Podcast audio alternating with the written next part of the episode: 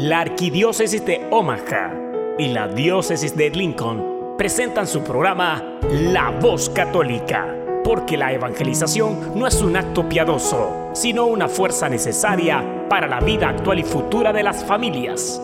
Te invitamos desde ya a escuchar tu programa La Voz Católica.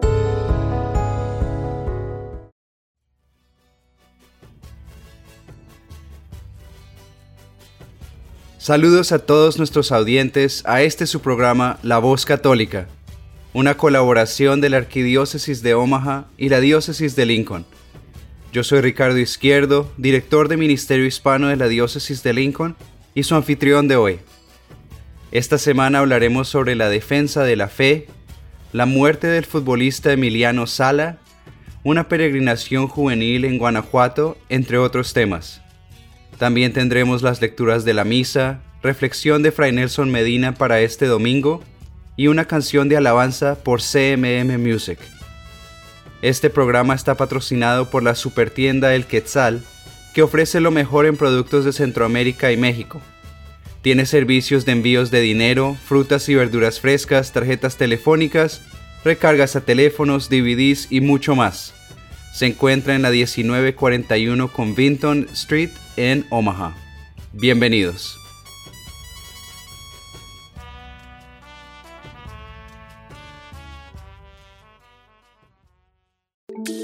Todo lo que necesitas escuchar sobre el acontecer en nuestra iglesia lo escuchas aquí, en La Voz Católica, a continuación.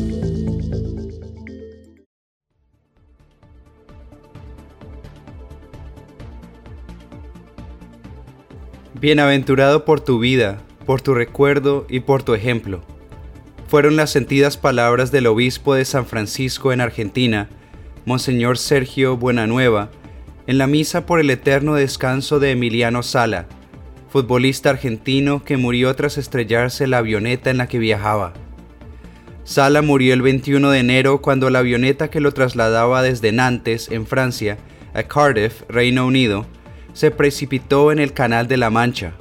El futbolista de 28 años se iba a incorporar al club por el que acababa de firmar, el Cardiff City FC de la Premier League. Los restos de la nave fueron hallados el 3 de febrero. Sala jugó unos 10 años en la liga francesa. En el Nantes, donde rezaban por él, estuvo desde el 2015.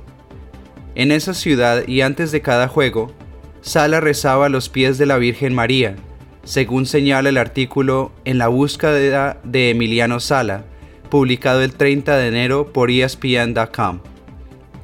Antes de los partidos, solía pasar por la iglesia Saint Pierre para rezar, arrodillándose al lado de una estatua de la Virgen María, indica el texto. En septiembre, cuando su madre lo visitó, rezaron juntos, y el sacerdote Guillaume Lefloc quedó impresionado por el fervor de Sala el cura posó su mano sobre el hombro del futbolista. Emiliano, que Dios te bendiga y te guíe, le dijo. Sala asintió con la cabeza, agrega. El cuerpo del futbolista llegó a Argentina el viernes 15 de febrero y su funeral se realizó al día siguiente de su natal Progreso, provincia de Santa Fe, hasta donde llegaron cientos de personas a despedirlo junto a su familia, amigos y el actual entrenador del Cardiff, Neil Warnock. Querido Emiliano, bienaventurado por tu vida, por tu recuerdo y por tu ejemplo. Nos duele tu partida, nos cuesta comprender tantos porqués que se multiplican en el corazón, expresó Monseñor Sergio Buenanueva en su homilía. Luego de pedir a los presentes hacer silencio delante de Dios, el prelado afirmó, A sus manos te confiamos, como también el dolor de tus padres, hermanos, amigos y conocidos.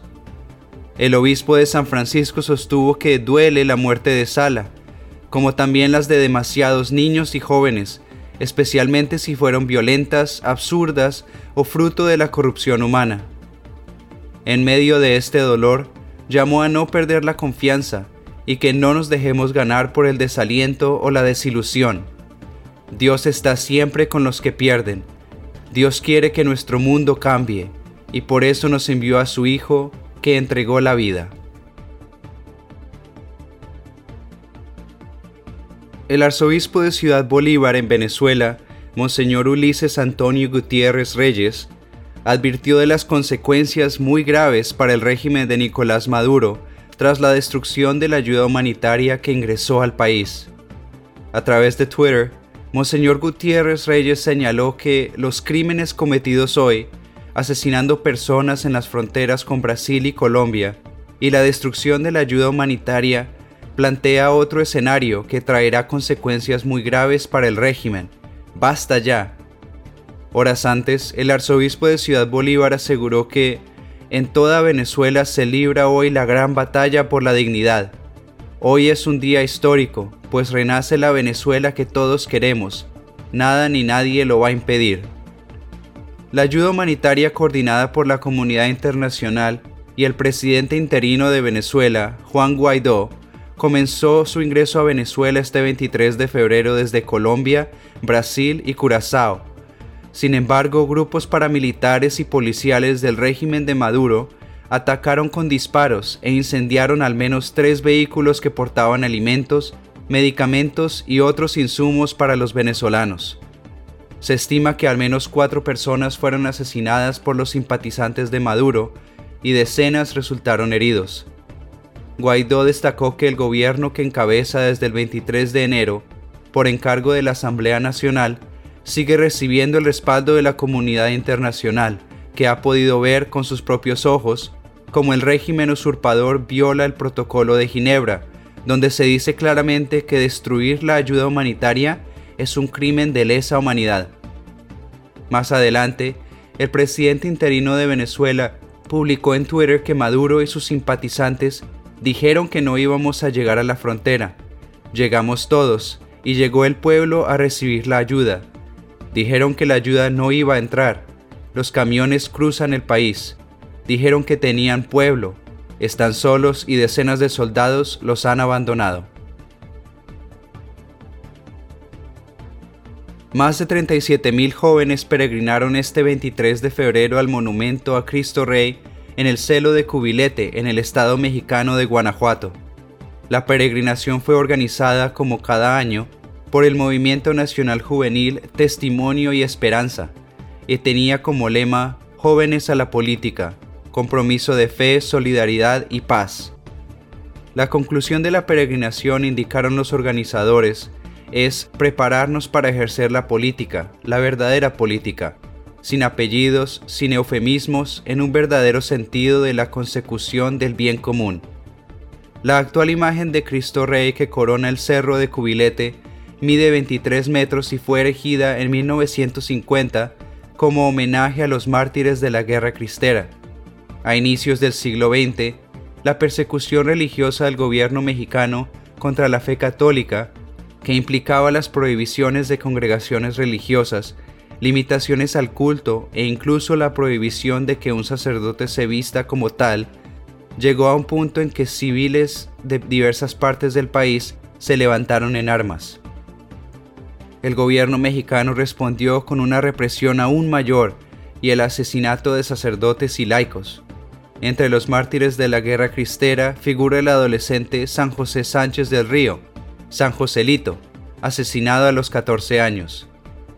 El bando cristero era conocido por sus gritos de Viva Cristo Rey y Viva la Virgen de Guadalupe. La actual estatua de Cristo Rey se levanta donde una más pequeña fue dinamitada en 1928 por el gobierno de Plutarco Elías Calles. El arzobispo de León, Monseñor Alfonso Cortés Contreras, acompañó la peregrinación con la celebración de la misa y les resaltó a los jóvenes peregrinos la importancia de tener una participación política activa para buscar el bien común. A la peregrinación asistió también Gerson Velasco, directivo de la Coordinación Nacional de Adolescencia y Juventud de la Conferencia Episcopal de Venezuela, que compartió con los peregrinos el testimonio de sufrimiento de su país. Nos han faltado alimentos, nos han faltado medicinas, nos ha faltado un gobierno cristiano, pero nunca la esperanza, aseguró. Los organizadores de la peregrinación transmitieron sus oraciones y la expresión fraterna con la juventud venezolana que está en pie de lucha por la libertad, la democracia y las garantías mínimas para una vida digna, sin violencia, sin las carencias de la catástrofe económica y con el respeto a la libertad religiosa. Un sacerdote de 58 años fue agredido en Lima, Perú, el 17 de febrero por un grupo de personas por haberles pedido que bajaran el volumen de la música con que realizaban una fiesta callejera, pues ocasionaba incomodidad en los vecinos y había impedido a los fieles participar correctamente en la misa dominical. Se realizaba una fiesta en la losa deportiva del Grupo Residencial 13 a las 6 de la tarde cerca del templo parroquial, causando que los fieles no escuchen la misa, indicó el padre Miguel Ángel Montes de la parroquia Cristo Resucitado de Villa El Salvador en el sur de Lima. Por ello, al terminar la misa, el sacerdote avisó al servicio de seguridad de la municipalidad sobre la fiesta, donde se consumía alcohol y los problemas que ocasionaba en el vecindario, pero los agentes nunca llegaron, y por eso me acerqué y pedí por favor que pararan la bulla. Sin embargo, ellos me rodearon, me empujaron, me echaron cerveza y al final uno de ellos me dio un golpe en la cara, causando que la ruptura de mi nariz. Luego de una hora y media de la agresión aparecieron los agentes, pero solo hicieron un llamado de atención. El padre Miguel Ángel Montes fue al hospital de emergencia de Villa El Salvador, donde le informaron que le habían fracturado el tabique. Actualmente el sacerdote se encuentra estable. He estado aquí cuatro años y desde noviembre del año pasado organizan estas fiestas, pero ahora son más constantes, empezando desde las 4 de la tarde del domingo y terminando a las 6 de la mañana del lunes, así todos los fines de semana, señaló el padre Montes. El sacerdote dijo que en estas fiestas callejeras no participan los vecinos de la zona, sino personas de mal vivir que los tienen amenazados. El padre Montes dijo que recién ayer 20 de febrero, la municipalidad se acercó y está iniciando con la investigación de estas fiestas.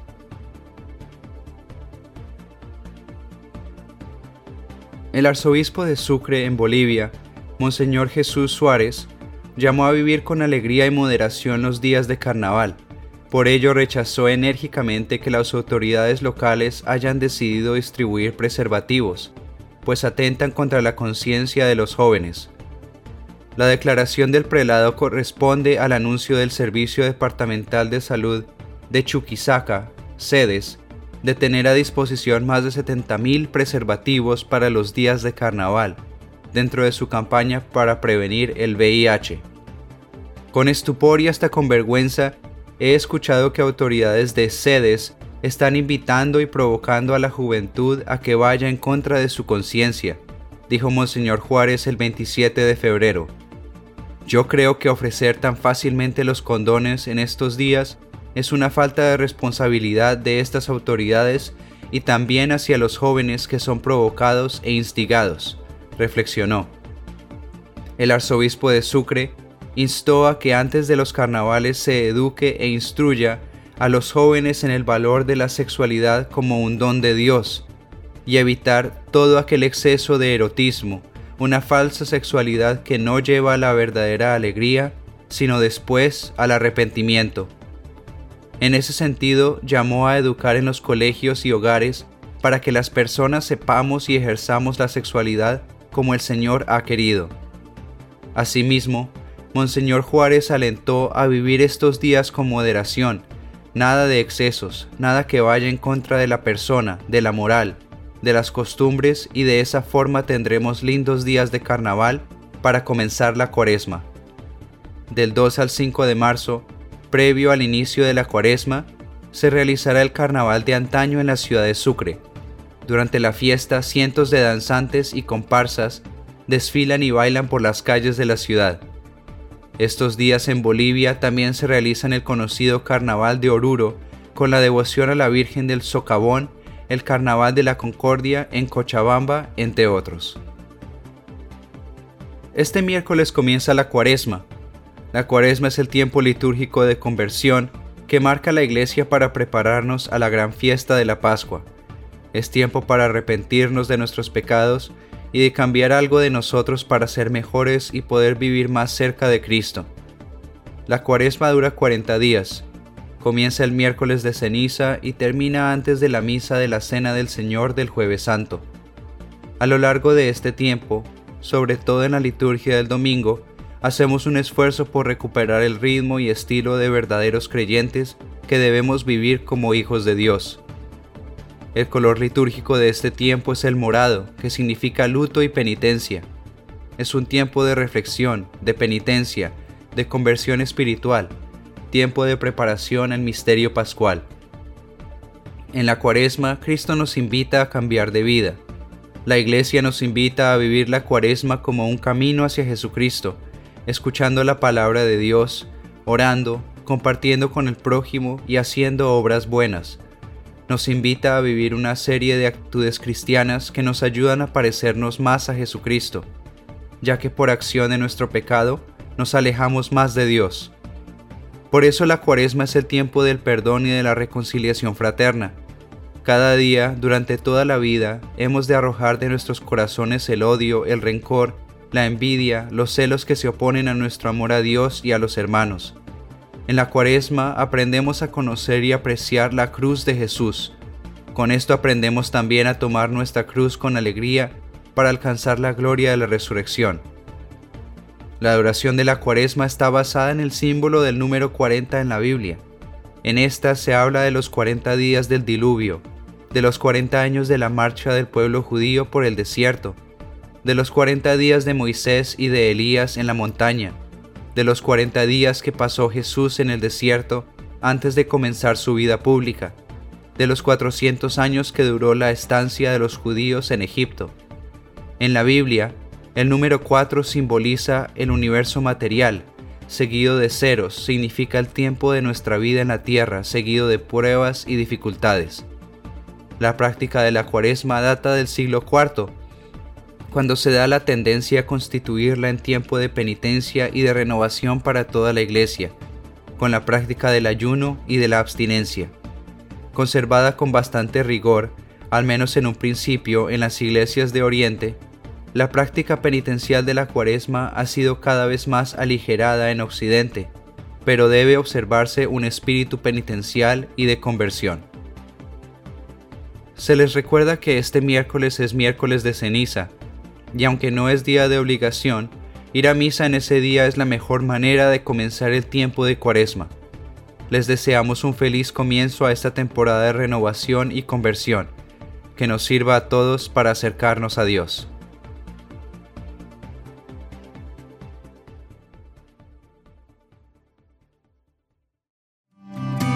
Estás escuchando La Voz Católica.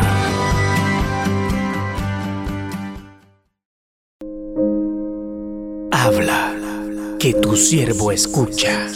Un segmento donde meditaremos las lecturas del día. Pidamos al Espíritu Santo que nos revele la verdad, porque la verdad nos hace libres. Habla, que tu siervo escucha.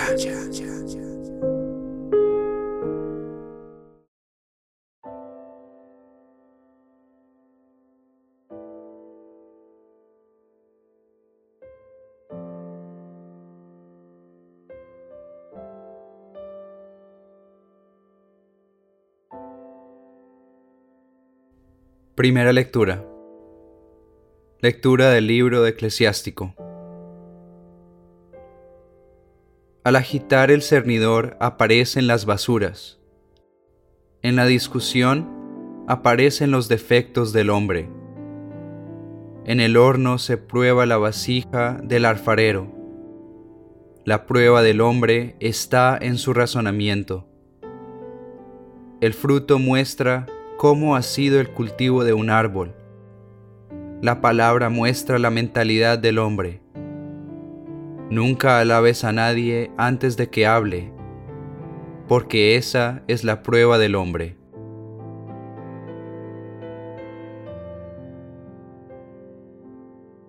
Salmo responsorial. Salmo 91. Qué bueno es darte gracias, Señor Qué bueno es darte gracias, Dios Altísimo, y celebrar tu nombre, pregonando tu amor cada mañana, y tu fidelidad todas las noches. Qué bueno es darte gracias, Señor. Los justos crecerán como las palmas, como los cedros en los altos montes, plantados en la casa del Señor, en medio de sus atrios darán flores. Qué bueno es darte gracias, Señor. Seguirán dando fruto en su vejez, frondosos y lozanos como jóvenes, para anunciar que en Dios, mi protector, ni maldad ni injusticia se conocen. Qué bueno es darte gracias, Señor.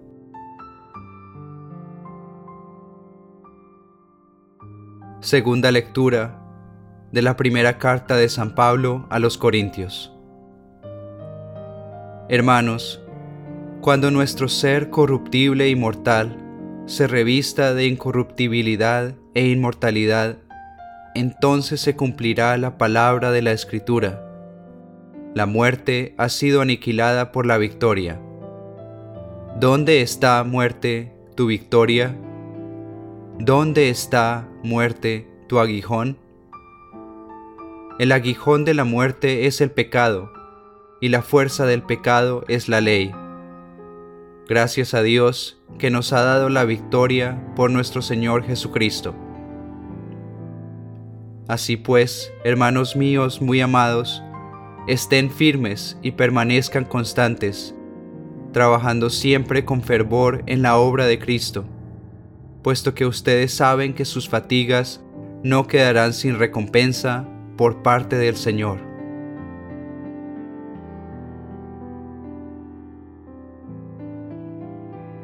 Lectura del Santo Evangelio según San Lucas. En aquel tiempo, Jesús propuso a sus discípulos este ejemplo. ¿Puede acaso un ciego guiar a otro ciego? ¿no caerán los dos en un hoyo? El discípulo no es superior a su maestro, pero cuando termine su aprendizaje, será como su maestro. ¿Por qué ves la paja en el ojo de tu hermano y no la viga que llevas en el tuyo? ¿Cómo te atreves a decirle a tu hermano, déjame quitarte la paja que llevas en el ojo, si no adviertes la viga que llevas en el tuyo?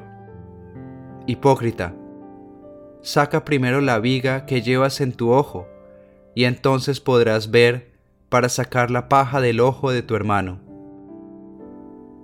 No hay árbol bueno que produzca frutos malos, ni árbol malo que produzca frutos buenos.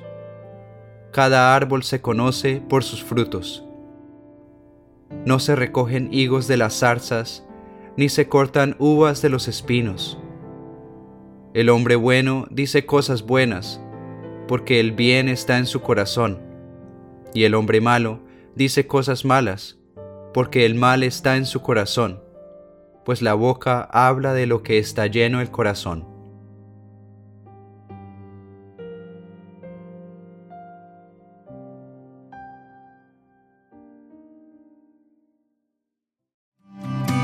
Estás escuchando La Voz Católica. Ahora tendremos a Fray Nelson Medina con nuestra reflexión de este domingo. Feliz domingo para todos.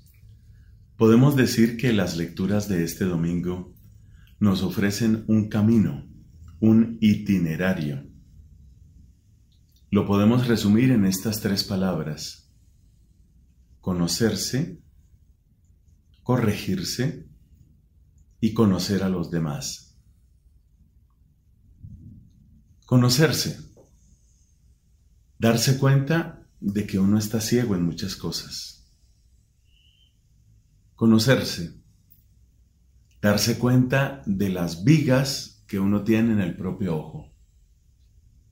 Tal vez algunos llamarían a esas vigas los prejuicios que uno tiene, los sesgos que uno tiene, los condicionamientos que uno tiene. Entonces es necesario conocerse, darse cuenta de que estamos en muchos sentidos ciegos, pero corregirse, Jesús nos dice en este Evangelio, capítulo sexto de San Lucas, Jesús nos dice, saca primero la viga de tu ojo. No es solo darme cuenta de que tengo condicionamientos, prejuicios o sesgos. Es el propósito real de vencer estas limitaciones. Conocerse y corregirse. Examinemos la riqueza que hay en estas dos palabras, en estos dos llamados de Jesús. Si uno empieza por darse cuenta de cuántas cosas ignora, de inmediato obra con mayor sencillez, con mayor humildad, de inmediato. Si uno se da cuenta de prejuicios que tiene, puede combatirlos más eficazmente. Y luego, conocer a los demás. Conocer a los demás aparece en la idea de los frutos. El árbol se conoce por sus frutos. Lo que hay en el corazón se conoce por lo que abunda en la boca. Conocerse corregirse y conocer a los demás.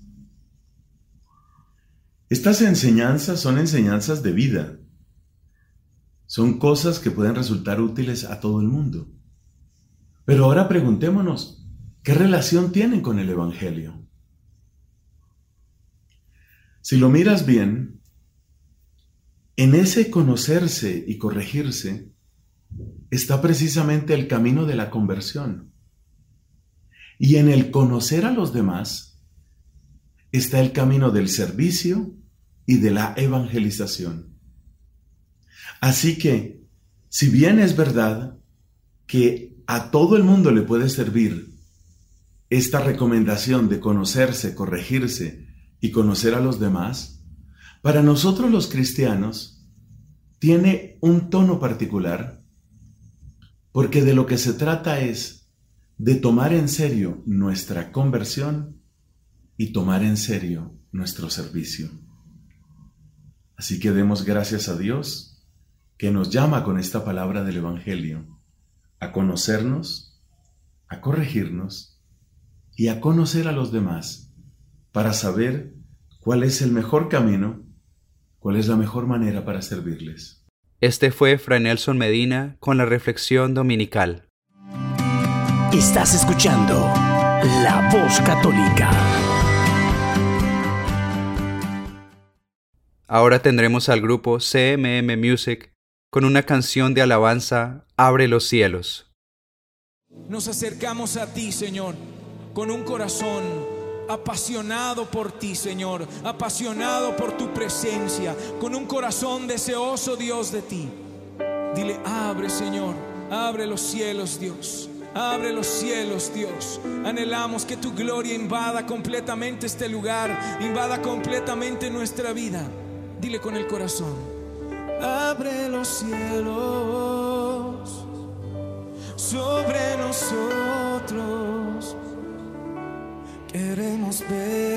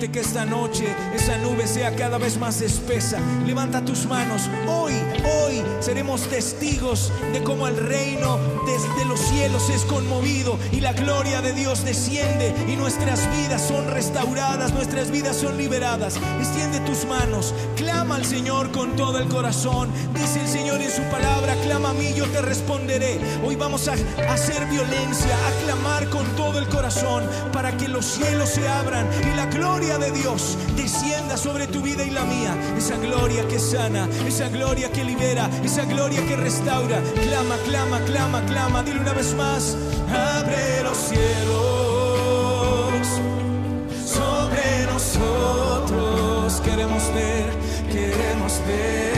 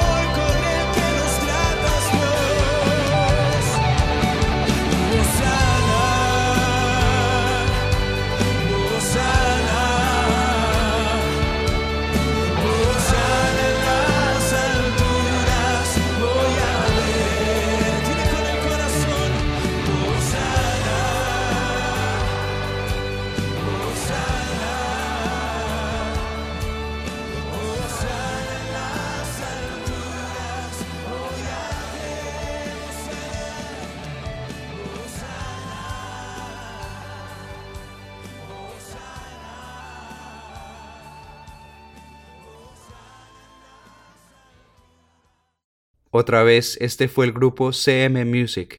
Abre los cielos.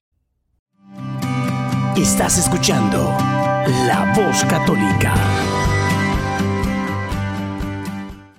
Ahora tendremos a Alejandro Bermúdez que nos hablará sobre la defensa de la fe.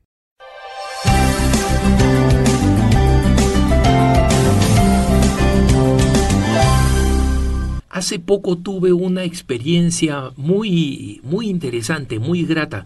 Como saben ustedes, hermanos, una de las grandes bendiciones que tengo es la de ser invitado con cierta frecuencia a eventos eh, de pastoral hispana, poder reunirme con hermanos y hermanas, eh, la mayoría en Estados Unidos, pero muchas veces fuera de, de, Estados Unidos, en países de habla hispana, para eh, referirnos a temas de la fe, de la defensa de la vida. Y uno de mis temas favoritos, que ciertamente es el de la enseñanza y el aprendizaje de la fe, y su consecuencia, su consecuente defensa, es decir, la apologética. Y eh, un querido diácono, un verdadero hombre de Dios, que eh, trabaja en la diócesis de Rockville Center, encargado de la pastoral hispana, me invitó en esta diócesis que, como saben ustedes, incluye la mayoría de esta isla larga, larga, larga, que está eh, pegada a Manhattan, en Nueva York, y que se llama Long Island. Mm, el, nombre es muy apropiado, ¿no? Alrededor de esta isla hay una vida católica muy activa, pero cada vez más son los hispanos los que conforman el número creciente, no sé si todavía la mayoría, pero ciertamente el número creciente de fieles en eh, estas parroquias y estas diócesis. Y a mí me invitaron a dar un curso eh, un, taller completo de un día de apologética y lo disfruté mucho. Eh, no solo porque es un tema que me gusta, sino porque realmente había una comunidad con muchos colegas, eh, con muchos compatriotas peruanos, dicho sea de paso, sino con muchos hermanos de distintas partes, especialmente del Caribe y de Centroamérica. Y fue todo el día sábado, luego asistí a una misa eh, hispana muy, muy bella, hablamos de la defensa de la fe, mm, tuvimos preguntas muy interesantes, muy apasionantes, los hermanos hispanos estaban como siempre los veo, hambrientos, interesados, creciendo, convirtiéndose verdaderamente en una alternativa, en una respuesta, en una oportunidad creciente para el futuro de la iglesia en Estados Unidos. Y eh, finalmente el diácono, el día domingo, muy temprano en la mañana, yo tenía que tomar mi vuelo de, regreso a Denver y estábamos en Long Island, al fondo de Long Island, y en consecuencia el viaje al aeropuerto de, en, Nueva York era un viaje largo. Y con mucha generosidad, un, un hermano salvadoreño, César, se voluntarió a llevarme.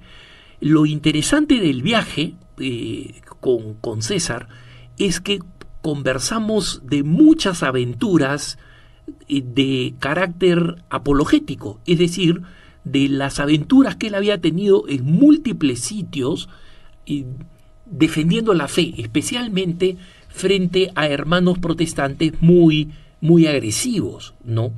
Y él me explicaba cómo el protestantismo había comenzado a, a, mellar, a herir un poco su propia familia extendida, eh, una familia muy, muy unida, y cómo eh, él tenía sus distintas eh, técnicas y formas de respuesta. César es un tipo muy inteligente, muy rápido y con mucho sentido del humor, y esa es la combinación ganadora cuando eh, se trata de defender nuestra fe, ¿no? Les cuento algunas historias de César, no solamente porque son simpáticas y edificantes, sino porque son un buen ejemplo de cómo debemos defender nuestra fe.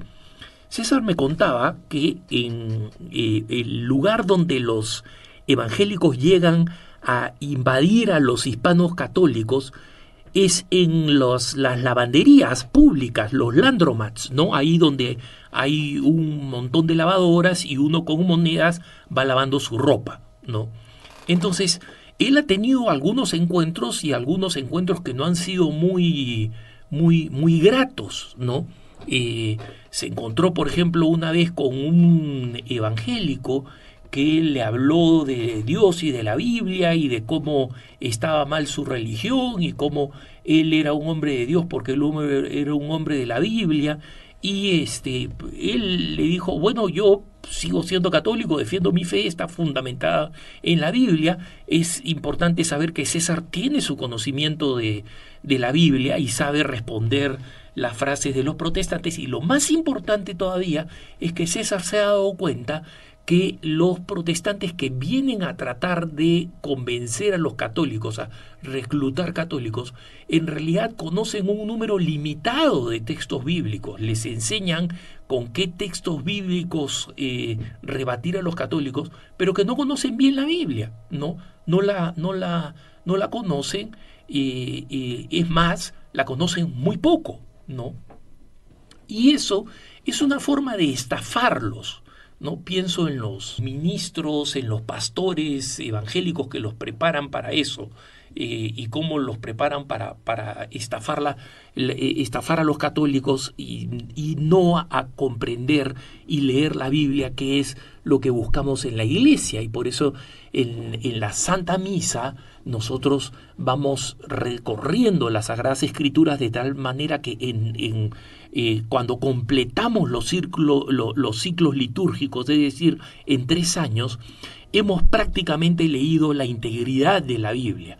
O sea que el católico que presta atención en la misa, además de que deberíamos leer las Sagradas Escrituras constante y regularmente, aún así recibe las Sagradas Escrituras y presta atención durante la Eucaristía de una manera completa, ¿no?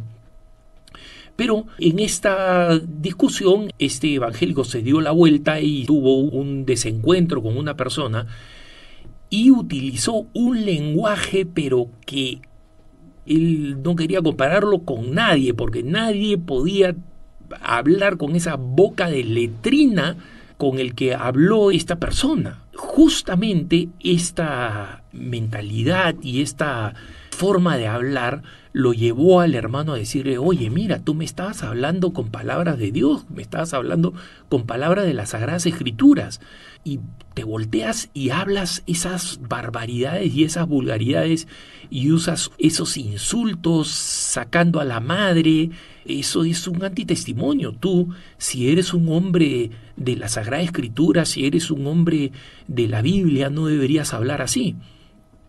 Y César cuenta que esta persona se enojó de tal manera que eh, puso la cara de rabia, hizo puños, ¿no? Y se, se, puso en posición de buscar pelea y de pegarle a, a César. Y César le dijo, mira, yo no me voy a pelear contigo porque yo soy católico. Este, si tú quieres, golpéame, anda, ve adelante, golpéame, ¿no? Yo no me voy a defender porque yo sí creo en lo que predico. Y se dan cuenta ustedes de ese testimonio, ese testimonio que a cuánta gente le hubiera costado, a mí mismo me hubiera costado, y si alguien se me planta, digamos, para buscarme una pelea, eh, reaccionaría como César, es verdad, pero mis instintos me llevarían probablemente a ponerme en una posición defensiva. César ni siquiera levantó los brazos, ¿no? Entonces, este hombre se quedó bufando, ¿no? Pero se dio cuenta que había sido derrotado por el testimonio de un católico. Pero acá hay otro testimonio también que me contó César. El viaje fue largo, o sea que César pudo contarme muchas anécdotas, anécdotas que disfruté absolutamente y que dije las voy a compartir en, en punto de vista. Y por si acaso le dije, oye César, te voy a robar las anécdotas que me has contado para compartirlas porque me gustan mucho. Y César con buen humor me dijo, dale, dale, adelante, adelante, úsalas como quieras.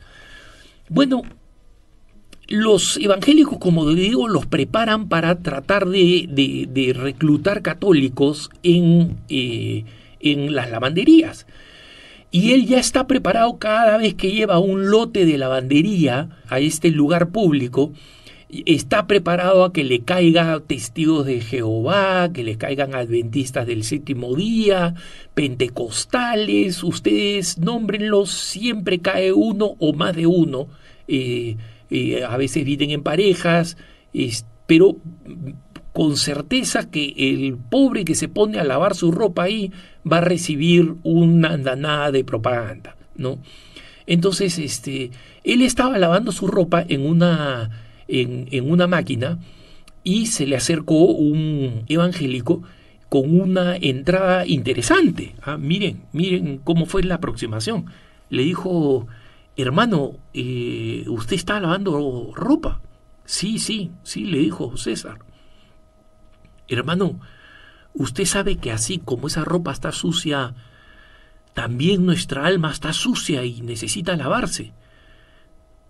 Claro, le dijo César. Por eso es que necesitamos confesarnos. Y el otro tipo reaccionó inmediatamente. ¿Confesarnos con quién? Porque obviamente el, protestante cree que, que es un ultraje y una traición al Evangelio confesarse con un eh, sacerdote, ¿no? Y César le contestó eh, con entusiasmo, con un sacerdote, pues hermano, con un ministro de Jesucristo. No, no, no, le dijo el otro, estás muy equivocado. Le, déjame leerte este pasaje de la carta a los romanos. No, no, espérate, espérate. Mira, mira, hermano, le dijo César, estás hablando conmigo y veo que en la mano tienes una Biblia católica. Entonces yo te pediría que primero leyeras Juan 20, 20, 21. Y el tipo se desconcertó y le dijo, no, no, déjame leerte esta carta a los romanos. Mira, leemos romanos después, pero primero hazme la gentileza, estás hablando conmigo que soy católico, hazme la gentileza de leer Juan 20, 20, 21. Y ustedes saben lo que dice el pasaje. El pasaje básicamente es el envío de Jesucristo a los discípulos diciéndoles que a quienes les perdonen los pecados les, quedarán perdonados y a quienes les retengan los pecados les quedarán retenidos. Uno de los más claros argumentos a favor del sacramento de la confesión instaurado por el mismo Jesucristo a sus apóstoles. Entonces, este tipo, este, este, este evangélico que no había leído este pasaje, él se quedó desconcertado. Miró un poco con ojos vacíos a, a César y César le dijo, mira hermano, tú no conoces las escrituras, pero la culpa no es tuya, es la del pastor que te está engañando. Yo lo que te recomiendo es que leas las escrituras y dado que ya tienes una Biblia católica, que leas las escrituras en la Biblia católica. Y este, este hombre eh, se fue cabizbajo, un poco avergonzado, pero sabe Dios qué semilla importante sembró allí César. ¿Por qué les comparto todas estas historias de César? Primero porque me entretuvieron mucho y realmente me llenaron de orgullo sano por un hermano católico que está defendiendo la fe y porque creo que para nosotros es una lección de cómo debemos defender la fe, no debemos quedarnos callados. Cuando alguien viene, eh, César me hacía una reflexión, mira hermano, probablemente no le ha resultado conmigo, pero si se encuentra con un católico que se le planta, la próxima vez no va a creer que es tan fácil y no va a seguir tratando de robarse católicos sistemáticamente. Entonces, cuando yo detengo a uno de estos hermanos, probablemente esté salvándole la identidad católica a alguno en el futuro y creo que César tiene toda la razón. Que Dios lo bendiga y que nos bendiga a todos los que tratamos de defender nuestra fe con caridad y con claridad. Que tengas un buen día.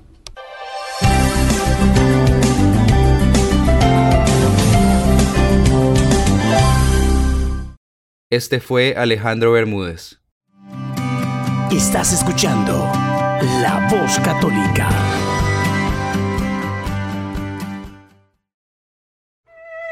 La coronilla a la divina misericordia. En el nombre del Padre, del Hijo y del Espíritu Santo. Amén. Amén. Padre nuestro que estás en el cielo, santificado sea tu nombre.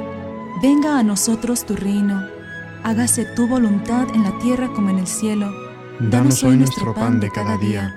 Perdona nuestras ofensas, como también nosotros perdonamos a los que nos ofenden. No nos dejes caer en la tentación y líbranos del mal. Amén.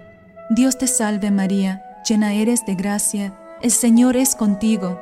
Bendita eres entre todas las mujeres, y bendito es el fruto de tu vientre, Jesús. Santa María, Madre de Dios, ruega por nosotros pecadores, ahora y en la hora de nuestra muerte. Amén. Creo en Dios, Padre Todopoderoso, Creador del cielo y de la tierra, y en Jesucristo, su único Hijo, nuestro Señor, que fue concebido por obra y gracia del Espíritu Santo, nació de Santa María Virgen, padeció bajo el poder de Poncio Pilato, fue crucificado, muerto y sepultado, descendió a los infiernos, al tercer día resucitó de entre los muertos, subió a los cielos, está sentado a la derecha de Dios, Padre Todopoderoso. Desde allí ha de venir a juzgar a vivos y muertos. Creo en el Espíritu Santo, la Santa Iglesia Católica, la comunión de los santos, el perdón de los pecados, la resurrección de la carne y la vida eterna. Amén. Padre eterno, te ofrezco el cuerpo y la sangre, el alma y la divinidad de tu amadísimo Hijo, nuestro Señor Jesucristo, como propiciación de nuestros pecados y los del mundo entero. Por su dolorosa pasión, Ten misericordia de nosotros y del mundo entero. por su dolorosa pasión, Ten misericordia de nosotros y del mundo entero. por su dolorosa pasión, Ten misericordia de nosotros y del mundo entero. por su dolorosa pasión, Ten misericordia de nosotros y del mundo entero. por su dolorosa pasión, Ten misericordia de nosotros y del mundo entero. por su dolorosa pasión, Ten misericordia de nosotros y del mundo entero. Por su dolorosa pasión, Ten misericordia de nosotros y del mundo entero. por su dolorosa pasión, Ten misericordia de nosotros y del mundo entero. por su dolorosa pasión, Ten misericordia de nosotros y del mundo entero. por su dolorosa pasión, Ten misericordia de nosotros y del mundo entero. Padre eterno, Te ofrezco el cuerpo y la sangre, el alma y la divinidad de tu amadísimo Hijo, nuestro Señor Jesucristo, como propiciación de nuestros pecados y los del mundo entero. Por su dolorosa pasión, Ten misericordia de nosotros y del mundo entero. por su dolorosa pasión, Ten misericordia de nosotros y del mundo entero. por su dolorosa pasión, Ten misericordia de nosotros y del mundo entero. por su dolorosa pasión, Ten misericordia de nosotros y del mundo entero. por su dolorosa pasión, Ten misericordia de nosotros y del mundo entero. Por su dolorosa pasión, Ten misericordia de nosotros y del mundo entero. por su dolorosa pasión, Ten misericordia de nosotros y del mundo entero. por su dolorosa pasión, Ten misericordia de nosotros y del mundo entero. por su dolorosa pasión, Ten misericordia de nosotros y del mundo entero. por su dolorosa pasión, Ten misericordia de nosotros y del mundo entero. Padre eterno, Te ofrezco el cuerpo y la sangre, el alma y la divinidad de tu amadísimo Hijo, nuestro Señor Jesucristo, como propiciación de nuestros pecados y los del mundo entero. por su dolorosa pasión, Ten misericordia de nosotros y del mundo entero. por su dolorosa pasión, Ten misericordia de nosotros y del mundo entero. por su dolorosa pasión, Ten misericordia de nosotros y del mundo entero. Por su dolorosa pasión, Ten misericordia de nosotros y del mundo entero. por su dolorosa pasión, Ten misericordia de nosotros y del mundo entero. por su dolorosa pasión, Ten misericordia de nosotros y del mundo entero. por su dolorosa pasión, Ten misericordia de nosotros y del mundo entero. por su dolorosa pasión, Ten misericordia de nosotros y del mundo entero. por su dolorosa pasión, Ten misericordia de nosotros y del mundo entero. por su dolorosa pasión, Ten misericordia de nosotros y del mundo entero. Padre eterno, te ofrezco el cuerpo y la sangre, el alma y la divinidad de tu amadísimo Hijo, nuestro Señor Jesucristo, como propiciación de nuestros pecados y los del mundo entero. Por su dolorosa pasión, ten misericordia de nosotros y del mundo entero. Por su dolorosa pasión, ten misericordia de nosotros y del mundo entero. Por su dolorosa pasión, ten misericordia de nosotros y del mundo entero. Por su dolorosa pasión, ten misericordia de nosotros y del mundo entero. Por su dolorosa pasión, ten misericordia de nosotros y del mundo entero. Por su dolorosa pasión, ten misericordia de nosotros y del mundo entero. Por su dolorosa pasión, ten misericordia de nosotros y del mundo entero. Por su dolorosa pasión, ten misericordia de nosotros y del mundo entero. Por su dolorosa pasión, ten misericordia de nosotros y del mundo entero por su dolorosa pasión, ten misericordia de nosotros y del mundo entero. Padre eterno, te ofrezco el cuerpo y la sangre, el alma y la divinidad de tu amadísimo Hijo, nuestro Señor Jesucristo, como propiciación de nuestros pecados y los del mundo entero. Por su dolorosa pasión, ten misericordia de nosotros y del mundo entero. Por su dolorosa pasión, ten misericordia de nosotros y del mundo entero por su dolorosa pasión, ten misericordia de nosotros y del mundo entero. Por su dolorosa pasión, ten misericordia de nosotros y del mundo entero. Por su dolorosa pasión, ten misericordia de nosotros y del mundo entero. Por su dolorosa pasión, ten misericordia de nosotros y del mundo entero. Por su dolorosa pasión, ten misericordia de nosotros y del mundo entero por su dolorosa pasión, ten misericordia de nosotros y del mundo entero. Por su dolorosa pasión, ten misericordia de nosotros y del mundo entero. Por su dolorosa pasión, ten misericordia de nosotros y del mundo entero. Santo Dios, Santo fuerte, Santo inmortal, ten piedad de nosotros y del mundo entero. Santo Dios, Santo fuerte, Santo inmortal, ten piedad de nosotros y del mundo entero. Santo Dios, Santo fuerte, Santo inmortal, ten piedad de nosotros y del mundo entero. Oh Dios eterno, en quien la misericordia es infinita y el tesoro de compasión inagotable, vuelve a nosotros tu mirada bondadosa y aumenta tu misericordia en nosotros, para que en momentos difíciles no nos desesperemos ni nos desalentemos sino que con gran confianza nos sometamos a tu santa voluntad, que es el amor y la misericordia mismos.